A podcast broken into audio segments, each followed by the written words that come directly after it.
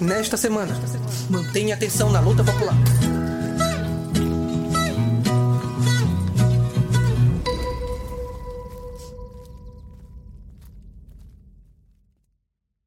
Os últimos pronunciamentos de generais oficiais lotados em ministérios ou ex-ministros indicam que o grau de divisão no seio das tropas cresce.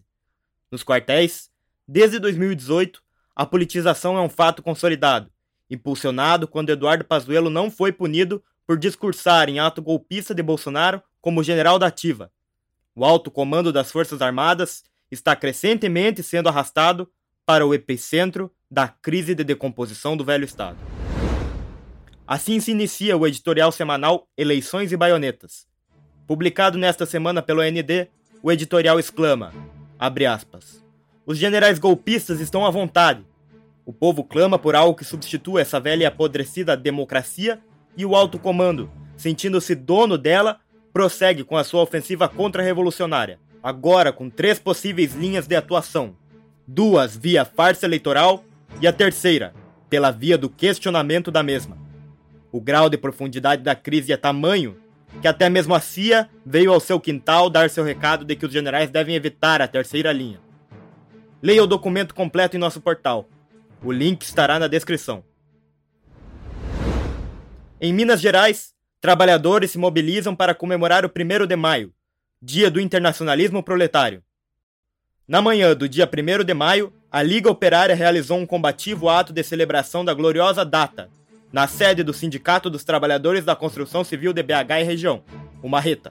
O ato contou com a participação de várias lideranças, operários, trabalhadores da educação estadual e municipal, estudantes, representantes dos comitês sanitários de Ouro Preto e da Vila Bandeira Vermelha, e contou também com a participação de representantes da Frente Revolucionária de Defesa dos Direitos do Povo, além de ativistas de organizações populares e democráticas.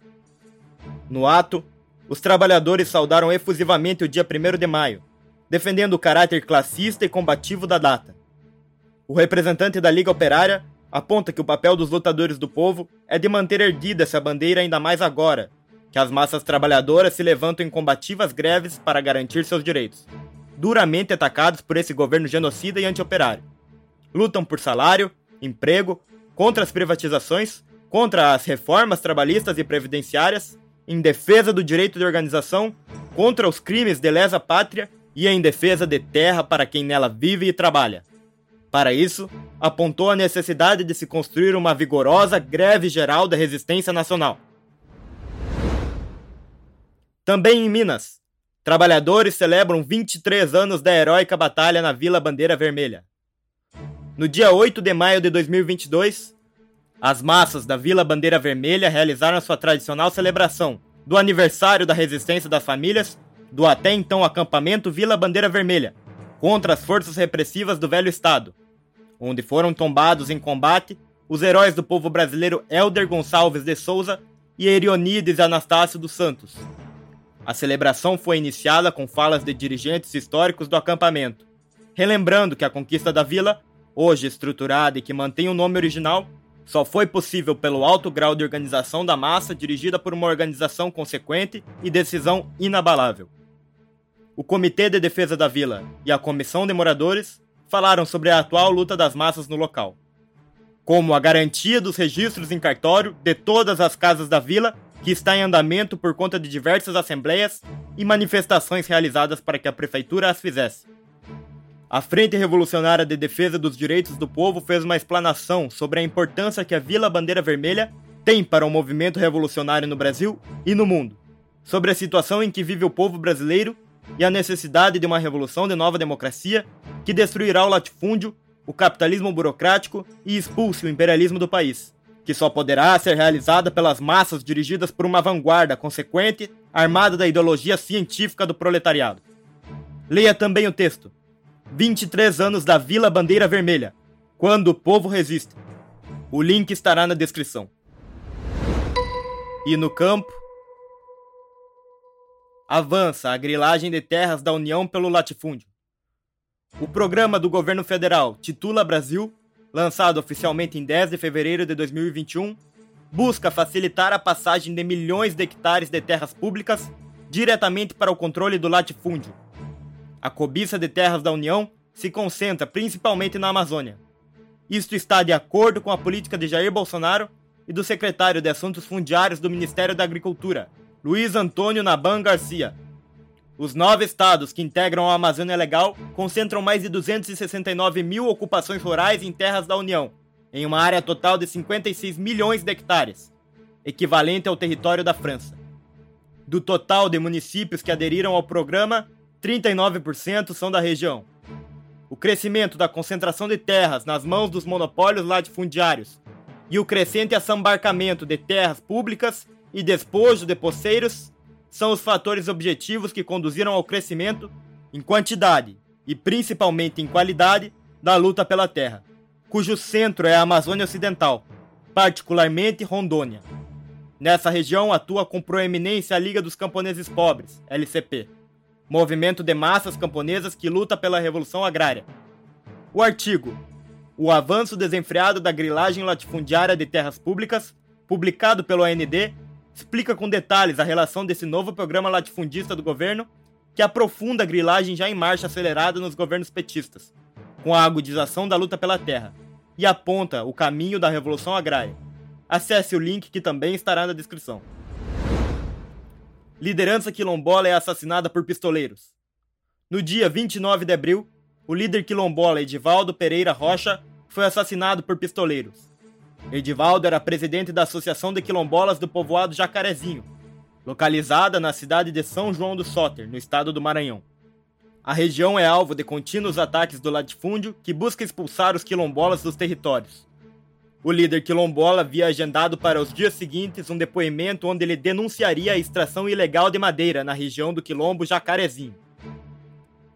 O relatório Conflitos no Campo Brasil 2021, emitido no começo de 2022 pela Comissão Pastoral da Terra, CPT, aponta que dos 97 casos dos conflitos agrários relatados no Maranhão, 84 foram identificados na região do Mato Piba. Mais da metade dessas ocorrências, 43, foram contra os quilombolas. Todos os nove trabalhadores assassinados em meio à luta pela terra no estado do Maranhão, em 2021, eram quilombolas. A comunidade denuncia que nenhum dos executores dos assassinatos foi julgado ou preso. Os quilombolas reafirmam o compromisso com a luta pelo justo direito à terra e declaram que a luta e morte de Edivaldo não serão vãs. Na situação internacional, no Peru, Pichações exclamam: Honra e glória ao presidente Gonçalo. No dia 5 de abril foram encontradas pichações assinadas por PCP e acompanhadas da foice e martelo na cidade de Huancayo, capital do departamento de Junín. A Associação de Nova Democracia Novo Peru, Hamburgo, Alemanha, afirma que a ação causou medo no governo reacionário encabeçado pelo oportunista contra-revolucionário Pedro Castilho. A reação e aos seus servos oportunistas e revisionistas. Isso prova que a Guerra Popular iniciada em 17 de maio de 1980 não parou por nenhum segundo, porque a vida do PCP não pode ser cessada jamais, declarou a associação. Desaparecimento do doutor Ernesto Cernas completa quatro anos. Democratas exigem respostas. Um conjunto de organizações democráticas, dentre elas a Organização Democrático-Revolucionária Corrente do Povo, Sol Vermelho, do México, realizaram uma denúncia em virtude do marco de quatro anos do desaparecimento forçado do professor, democrata e advogado do povo, Dr. Ernesto Cernas Garcia, em São Agostinho de las Juntas, Oaxaca. Compartilhamos a declaração traduzida em nosso portal. Escute um trecho. Quatro anos após seu desaparecimento forçado, as omissões do Estado mexicano são muito graves, pois não há um plano de busca nem uma linha sólida de investigação as autoridades, sem explicação, têm negado a ponderar seu trabalho como defensor dos direitos humanos. A família e organização de Cernas Garcia têm sofrido revitimização, assédio, ameaças e perseguições por exigir a verdade e justiça. Já se passaram quatro anos desde esse crime de lesa humanidade cometido contra um intelectual progressista e defensor dos direitos do povo. As organizações signatárias exigem que o Estado mexicano garanta sua busca imediata e apresentação com vida. Vivo, nós o queremos. A Ucrânia resiste, no programa Ao Povo em Forma de Arte. Está no ar o novo episódio do programa Ao Povo em Forma de Arte. Desta vez sobre o folclore ucraniano.